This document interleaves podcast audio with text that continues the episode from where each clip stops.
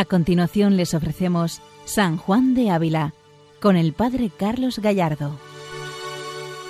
Buenos días a todos los oyentes de Radio María. Continuamos con este programa dedicado a San Juan de Ávila, doctor de la Iglesia Universal. Y seguimos profundizando en sus escritos, en su testimonio, en su vida. Hoy nos vamos a centrar en ese escrito tercero, de los siete escritos menores que se encontraron en el siglo XX. Vamos por el escrito tercero.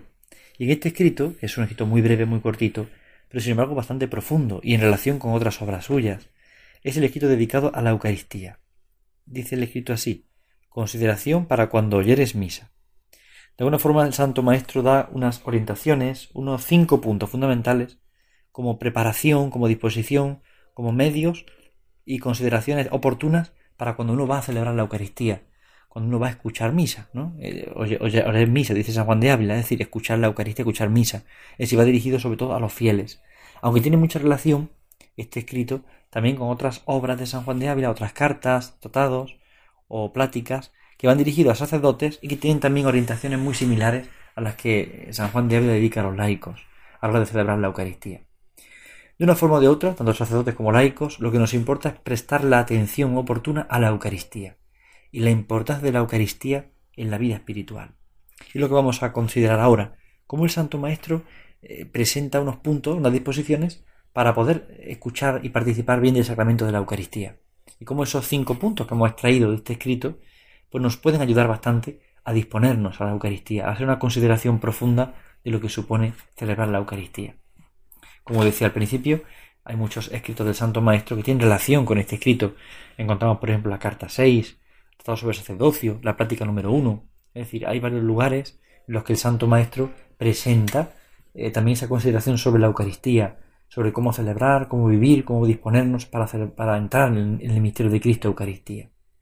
Vamos ahora a este escrito tercero, consideración para cuando ayer en misa. Escuchemos a San Juan de Ávila y dejemos que su palabra vaya entrando en nosotros y nos disponga para este misterio. San Juan de Ávila predicó, escribió, y, ejerció todo el ministerio sacerdotal orientado a la Eucaristía. Es decir, era para él fundamental la Eucaristía. Se hablaban los demás sacramentos también, evidentemente, y habla también de la confesión en muchos momentos, pero la Eucaristía la pone en el centro, como el sacramento primordial, pues es donde está Cristo presente y vivo.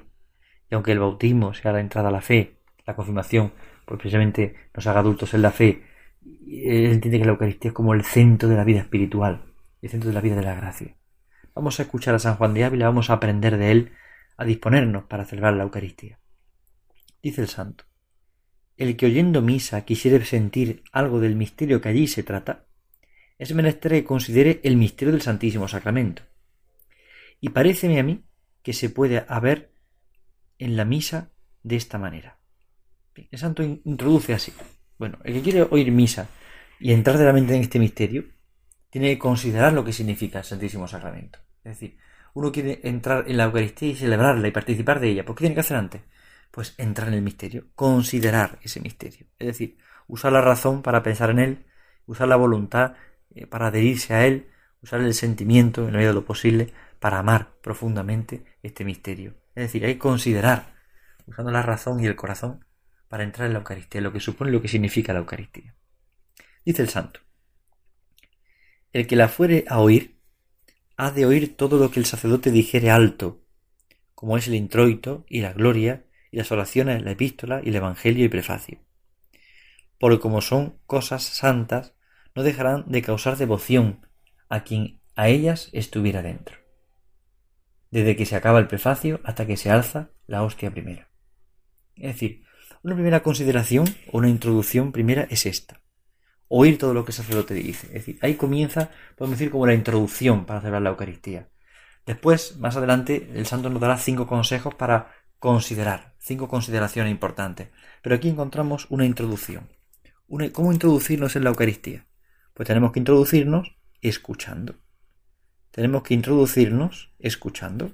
Escuchando lo que el sacerdote dice, cómo lo dice, y entrar en las palabras, en el introductor, en el gloria, la oración, en la epístola, en el Evangelio, en el prefacio, San Juan de Ávila pone todas las partes fundamentales de la Eucaristía y, y dispone al, al, creyente que va a entrar en la Eucaristía, escuchar. Es decir, vamos a escuchar. En alguna carta suya, cuando habla de la Eucaristía, habla del deseo, ¿no? Abramos la boca del alma, que es el deseo, y vayamos sedientos a la fuente de agua viva. Es decir, es el deseo que se abre a la, apertura a la Eucaristía que viene en nosotros, como la fuente de agua viva. Y para entrar en esa Eucaristía, para entrar en ese misterio, escuchar. Es muy importante escuchar. Es muy importante oír. Oír. Es muy importante escuchar. Escuchar el introito, gloria, oraciones, epístola, evangelio. Escuchar lo que dice el sacerdote. Escucharlo todo. Escucharlo todo de Dios. Es decir, escuchar lo que nos va a venir para empaparnos de ese misterio. Esto es lo, importante. Esta es la introducción para el que quiere escuchar la Eucaristía, para el que quiere participar de ella. Empezar por escuchar. Hay muchas personas que pueden experimentar el distraerse en misa. Es muy común que uno eh, va a confesarse, padre, me confieso de que, de que me distraigo en misa. Bien, a todos nos pasa, ¿no? Distraerse en misa no es pecado directamente cuando uno se distrae involuntariamente. Si se consiente la distracción o se busca, sí. Pero cuando uno está en misa y de repente pues, se le va la cabeza en algún momento en algo, pues no es pecado eso. Eh, lo que hay que hacer cuando uno se distrae es volver de nuevo, volver de nuevo sin pararse. ¿Y cómo se vuelve? Escuchando.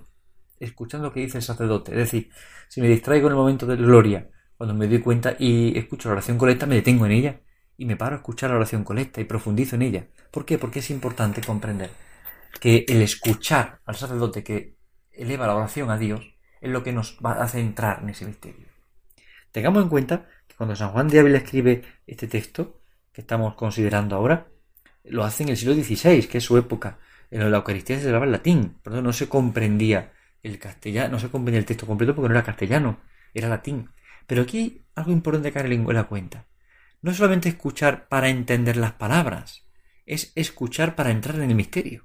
Que hay una diferencia. A veces no entendemos todas las palabras, pero no es escuchar para entender las palabras, sino para entrar en el misterio.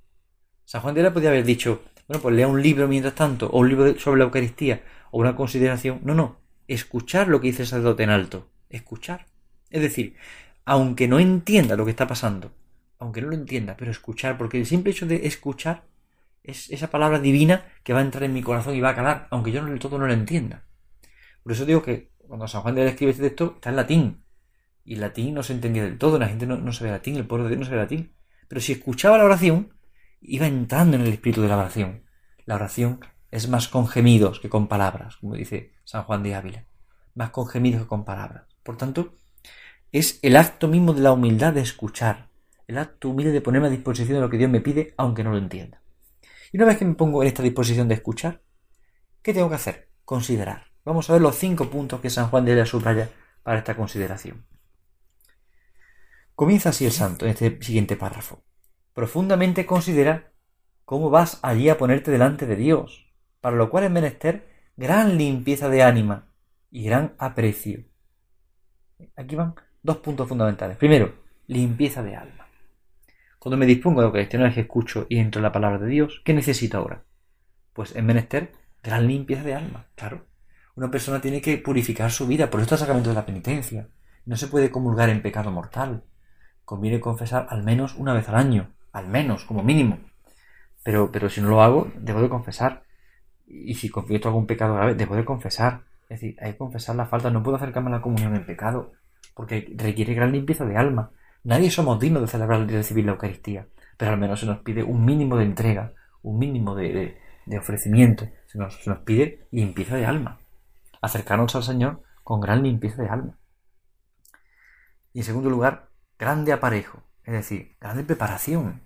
Es decir, ¿a qué voy? Voy a celebrar la Eucaristía.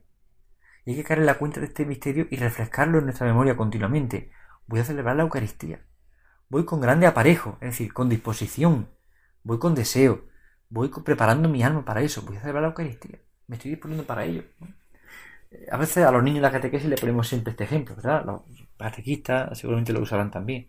Cuando uno va a la fiesta de cumpleaños de un amigo, pues se viste mejor que otras veces, se prepara. Se ducha, se pone la mejor ropa que tiene en su casa, se perfuma, no va arregladito, va a casa de un amigo a celebrar su cumpleaños y va preparado, va dispuesto, no va de cualquier manera. ¿eh? Tampoco la Eucaristía se puede entrar de cualquier manera. Uno no puede entrar a misa, viene corriendo y entra corriendo a misa mientras está haciendo otras cosas, ¿no? Conviene una consideración, al menos unos minutos de silencio, de recogimiento, de oración, para disponerme a la Eucaristía. Voy con gran aparejo. Llevo el alma limpia y en segundo lugar llevo gran aparejo. Si voy aparejado, voy dispuesto, voy preparado. Sigue el santo diciendo el cual falta en nosotros por los muchos pecados que contra Dios hemos cometido. El aparejo falta a veces por los muchos pecados cometidos. Ojo aquí, porque el santo hablando en pasado. Pecados cometidos pasados, pero eh, si hago falta parejo, sí. Aunque lo hayamos confesado, los pecados son perdonados y ahí no hay mancha de pecado ninguno. Pero es cierto que queda en nosotros siempre un resquicio, queda nosotros, bueno, pues esa pena por la culpa, la culpa ha sido perdonada, pero la pena nos queda dentro. ¿Y esa pena que produce? Pues produce en nosotros una, una, desafección a veces a las cosas de Dios. Tenemos que esforzarnos un poquito más para vencer esa tendencia a lo cómodo, tendencia a lo fácil. Cuando uno peca, fácilmente cae eh, en, la facilidad de, vivir un poco frívolamente, aunque ya no esté en el pecado, pero tiende a lo frívolo, tiende a lo cómodo. Por eso ahora hay que volverse a ejercitar en ese gran aparejo que es reparar mi pecado. Pedir perdón a de nuevo por mis pecados, aunque he sido, han sido perdonados, pero me dispongo de nuevo. Me dispongo tomando conciencia que necesito de Dios, que necesito de la gracia para vencer, necesito de la gracia para crecer, para dar un paso al frente. Bien, pues, este, este es el segundo punto. Primero, gran limpieza de ánima Segundo, grande aparejo, grande aparejo.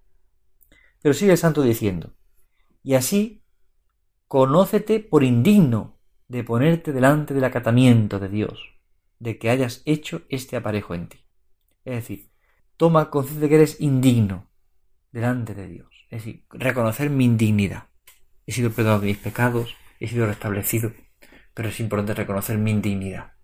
No soy digno de que entres en mi casa pero una palabra tuya bastará para sanarme. Esto que repetimos en cada Eucaristía, precisamente es lo que el Santo nos subraya ahora. Indigno. Eres indigno de decir al Señor, pero te ha llamado el Señor. Pero toma conciencia de que eres indigno, toma conciencia de que eres pobre, de que eres débil, de que eres frágil, que no mereces las cosas. A veces pensamos que no lo merecemos todo. Pensamos que nos merecemos cualquier cosa. Pero sin embargo es importante eh, no, no pensar que lo merecemos todo. Por eso hay que considerarse indigno considerarse indigno.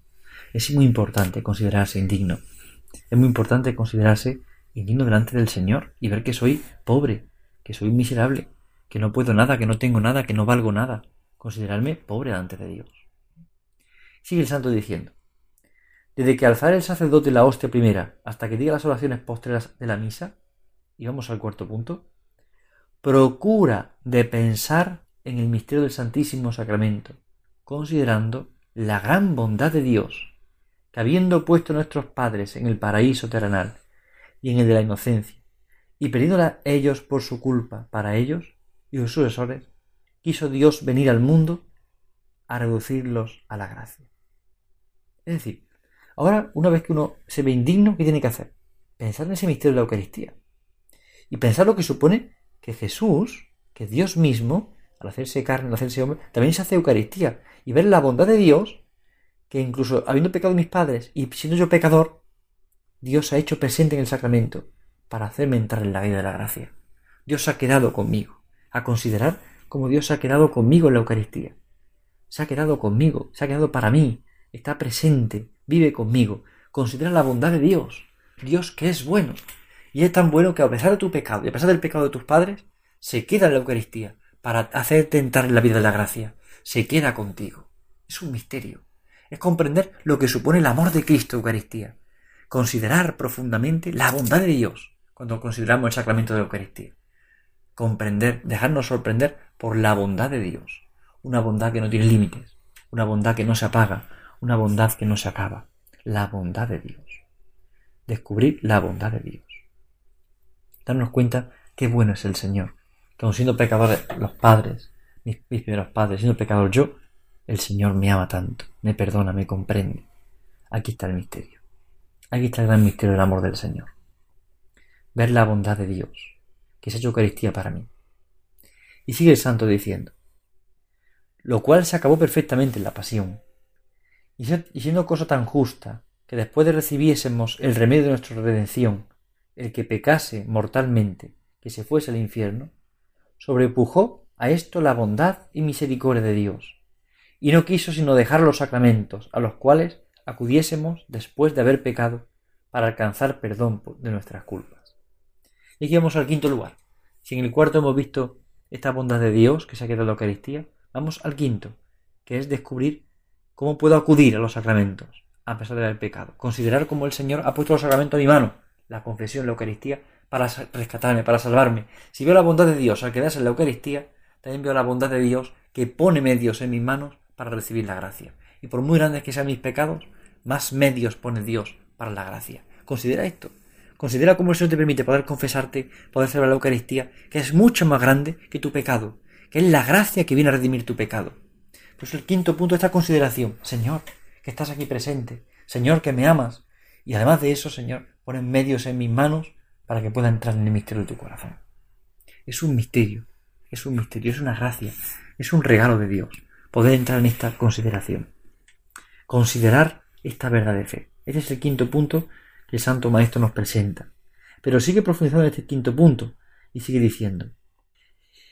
Y no solo nos dejó sacramentos que nos dan gracia, pero en la misma noche de su pasión nos instituyó el sacramento, santísimo sacramento de la Eucaristía, en el cual no solo quiso quedar en persona tan verdadero Dios y hombre como está en el cielo, y esto para darse en manjar a los hombres que quieren tener amistad con Él. Y en este quinto punto da un paso más. No solamente eso se queda en la Eucaristía y me pone los medios suficientes. No solamente se queda conmigo, sino que además se hace mi manjar. O sea, se hace mi alimento. Es decir, es el escándalo del amor. O sea, yo soy pecador y no lo merezco, soy indigno. Pero es que Él no solamente se queda conmigo, es que se hace mi alimento. O sea, yo como a Cristo. Se convierte en mi manjar. Yo me alimento de Cristo. Y Cristo me transforma, me cambia, me llena la vida. O sea, yo me alimento de Cristo. Se convierte en mi manjar. Siendo pecador y siendo indigno tiene sed de mi amistad, quiere tener mi amistad, quiere tener mi amistad. Por eso no solamente se queda presente, sino que se hace alimento, se hace alimento de vida. Es un misterio sorprendente el amor del Señor. Es un misterio sorprendente. Sigue diciendo el santo. Y esto para darse en manjar los hombres que quieren tener amistad con Él. Y pues tan magnífico se mostró Dios en este santo sacramento, no creo que habrá cosa que entonces le pidamos que no nos lo conceda si es para nuestra salvación. Es decir, la conclusión clara es esta.